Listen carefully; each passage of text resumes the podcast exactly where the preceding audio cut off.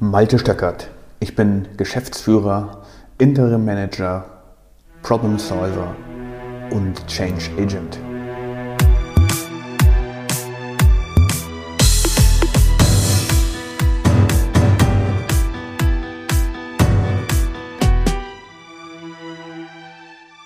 Diese Podcast-Episode beschäftigt sich mit einem der fünf größten Fehler, die man im Projektmanagement machen kann. Dies ist der Teil Nummer 4 aus der Serie und beschäftigt sich mit dem Thema mangelndes oder falsches Projektreporting. Milliarden von Euros werden jährlich verbraten, weil die fünf größten Fehler im Projektmanagement nicht berücksichtigt werden. Dieses Mal beschäftigen wir uns mit dem Thema Projektreporting, also der Berichterstattung, weil auch in diesem Bereich sehr viel falsch laufen kann. Das klingt zwar komisch, ist aber so. Und dies sind die fünf größten Fehler, die man bei der Berichterstattung machen kann. Erstens, das Projektreporting findet nicht in einer Frequenz statt, die es allen Beteiligten, also dem Sponsor, dem, dem Projektleiter und dem Projektteam erlaubt, in der zeitlichen Perspektive wirklich Einfluss zu nehmen. Zweitens, das Reporting geschieht nur in eine Richtung. Das heißt, der Projektleiter meldet zwar, was der aktuelle Stand ist, aber er holt sich nicht die Informationen, ob kritische Punkte wirklich so transportiert wurden, dass sie verstanden und aufgenommen worden sind. Drittens, bei Abweichungen wird nicht über mögliche Anpassungen gesprochen, also was kann sofort getan werden, um das Projekt wieder auf die Spur zu bringen? Viertens, manchmal werden Annahmen getroffen, ohne faktisch geprüft zu haben, ob sie der Wahrheit entsprechen. Also, was, ob eine Aufgabe oder ein Meilenstein wirklich abgeschlossen wurde. Fünftens, es wird nicht an alle Beteiligten berichtet die in der Peripherie des Projektes stehen, die vielleicht auch nicht direkt im Projektgeschäft beteiligt sind, weil sie keine Aktivitäten, keine aktiven Tätigkeiten ausfüllen müssen, die aber am Resultat des Projektes großes Interesse haben, davon profitieren oder mit dem Resultat weiterarbeiten müssen. Schauen wir uns diese fünf Punkte oder diese fünf Mängel einmal im Detail an. Erstens die Frequenz der Berichterstattung. Häufig sehe ich, dass es zu Beginn des Projektes einen wöchentlichen Bericht an den Sponsor und an das Team gibt. Sobald das Projekt aber ein paar Wochen läuft, hört die konsequente Berichterstattung auf, bis dann ein kritischer Meilenstein erreicht wird und dann stellt der Projektleiter fest, Mist, das hätte ich schon vorher berichten müssen. Oder dem Sponsor fällt auf, oh, ich hoffe, das Projekt ist noch auf der richtigen Spur, da muss ich mir mal einen Report geben lassen. Meist ist es dann aber schon zu spät, um kritische Zeitpunkte noch bearbeiten zu können, beziehungsweise das Projekt wieder auf eine Spur zu bringen, dass es zum gewünschten Zeitpunkt das prognostizierte Ziel abliefern kann. Und das löst jede Menge Frust aus, weil sich der Sponsor vielleicht hintergangen fühlt Schließlich hatte er dem Projektleiter sein Vertrauen gegeben und das wurde aus seiner Sicht nun demoliert. Der Projektleiter hingegen fühlt sich missverstanden, weil er nach seiner Ansicht schon frühzeitig auf die Risiken aufmerksam gemacht hat, diese aber scheinbar überhört wurden. Er kommt sich vor wie der Prediger in der Wüste. Das zweite Dilemma, eindimensionales Reporting. Melden macht frei. So heißt es so schön bei der Bundeswehr oder auch in Projekten. Und ich habe es schon sehr häufig gehört. Der Projektleiter geht häufig davon aus, dass es ausreicht, die Abweichungen zu berichten und dass dann etwas Magisches passiert. Und wenn das nicht passiert, dann hat er auf jeden Fall berichtet und damit ist es nicht mehr nur sein Problem. Wenn der Sponsor darauf nicht sofort reagiert und eingreift, dann kann das für die Kommunikation zwischen den beiden zu erheblichen Verwerfungen führen. Der Projektleiter denkt, alles klar, ich habe es frühzeitig gemeldet, aber es ist klar, dass ich auch auf die Quaren hingewiesen habe. Wenn ich keine Reaktion bekomme, dann hat der Sponsor das so akzeptiert. Der Sponsor hingegen denkt, Okay, ich habe die Berichte gesehen. Der Projektleiter wird das jetzt schon reparieren. Und wenn er es nicht kann, dann wird er sich explizit an mich wenden. Denn schließlich habe ich ihm immer gesagt, dass ich ansprechbar bin, wenn es Probleme gibt. Wir sehen, dieses Problem wird überhaupt gar nicht angegangen. Das dritte Dilemma, Abweichungen. Es kommt häufig vor, dass bestimmte Hürden im Projekt erscheinen, die vorher nicht gesehen werden konnten und daher auch nicht eingeplant werden konnten. Dann kommt es darauf an zu überlegen, welche Gegenmaßnahmen sofort ergriffen werden können, um die Terminlinie wieder so zu erreichen, dass der nächste Meilenstein geschafft wird. Das geschieht aber meist nicht, sondern es werden kleine zeitliche Verzögerungen achselzuckend akzeptiert, weil diese Verzögerungen zu dem Zeitpunkt ihres Erscheinens noch keine großen Auswirkungen haben.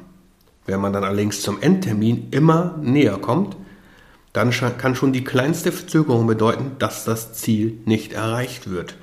Nehmen wir an, dass wir mehrere dieser kleinen Verzögerungen akzeptiert haben, dann summieren sie sich auf und, wenn sie kritisch sind, führen sie dann letztlich zur Überschreitung des geplanten Endtermines. Daher meine ganz klare Empfehlung, immer sofort alle Gegenmaßnahmen parat zu haben, sodass diese nicht gestehen kann oder und dokumentieren, dass dieser Zeitverlust von allen verstanden und akzeptiert wurde. Und auch die Konsequenz für den nächsten Meilenstein oder gar für das Gesamtprojekt aufgezeigt wurde, akzeptiert wurde und abgenickt wurde. Das vierte Dilemma. Annahmen. Wenn das Projekt eine Weile läuft oder wenn sich die Projektbeteiligten bereits länger kennen, dann entsteht natürlicherweise ein vertrauenswürdiges Miteinander. Das ist erstmal gut. Vor dem Hintergrund eines konkreten Reportings kann es aber dann gefährlich werden, wenn der Projektleiter dem Teammitglied insofern vertraut, dass er nur noch mit Teammitglied zum Beispiel, Entschuldigung, dass er nur noch mit dem Teammitglied so agiert, dass er, ihn, dass er ihm einfache Fragen stellt, um den Abarbeitungsstand zu erfahren für spezifische Aufgaben. Dann sagt das Teammitglied zum Beispiel, das haben wir unter Kontrolle. Und der Projektleiter interpretiert, Aufgabe erledigt. In Wirklichkeit meinte das Teammitglied aber, wir hatten ein Problem, aber wir wissen, was wir machen müssen und die Fertigstellung dieses Arbeitspunktes dauert nur noch zwei Wochen. Und schon wieder haben wir ein Dilemma, denn der Projektleiter würde jetzt eine Aufgabe als erledigt melden, von dem der Teamleiter aber nicht, das Teammitglied aber nicht gesagt hat, dass sie fertig wäre. Das hat die folgenden Konsequenzen. Auf dem Projektbericht steht dann eine erledigte Aufgabe, weil der Projektleiter dies eben falsch interpretiert hat. Wird das dann nicht vom Teammitglied korrigiert, weil es denkt, gut, der Projektleiter wird schon wissen, was er da tut, dann kann das zu Missverständnissen führen, vor allem wenn der Sponsor sich dann mal genauer erkundigt. Daher empfehle ich immer, Kontrolle auszuüben und durch gezielte Fragen oder eventuell sogar durch das Review von Dokumenten den Stand der Abarbeitung konkret zu hinterfragen, bevor man das Reporting erstellt. Und das fünfte Dilemma. Berichte, die nicht an alle Beteiligten gehen. Häufig ist der Projektleiter mit dem Team so stark auf die Erfüllung der Aufgaben fixiert, dass alle Beteiligten vergessen, dass es neben ihnen auch noch eine ganz andere Welt gibt. Nehmen wir an, es soll ein neues Produkt auf den Markt gebracht werden und die Entwicklungsabteilung, die Qualitätsabteilung, die Fertigungsabteilung und noch andere sind an dem Projekt beteiligt. Dann werden die Berichte immer in dieser Gruppe kursieren. Der Vertrieb, das Marketing und der Kundenservice werden in diesem Loop nicht informiert. Sollte es jetzt zum Beispiel zu Verzögerungen im Projekt kommen, dann haben die Nichtbeteiligten keine Kenntnis über die Verzögerung und berichten fleißig an ihre Kunden, dass das Projekt zum avisierten Termin liefern wird.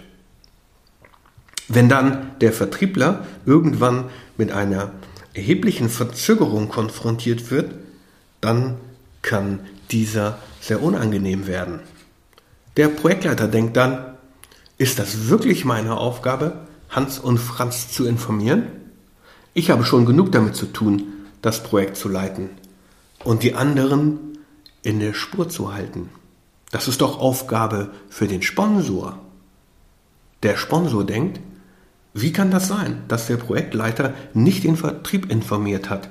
Schließlich ist das ein Keyplayer in dem Projekt. Deswegen meine Empfehlung dazu, eine Informationsmatrix erstellen. Wer direkt beteiligt ist, wer informiert werden muss und zu den Zeitpunkten ein abgesprochenes Reporting auszugeben.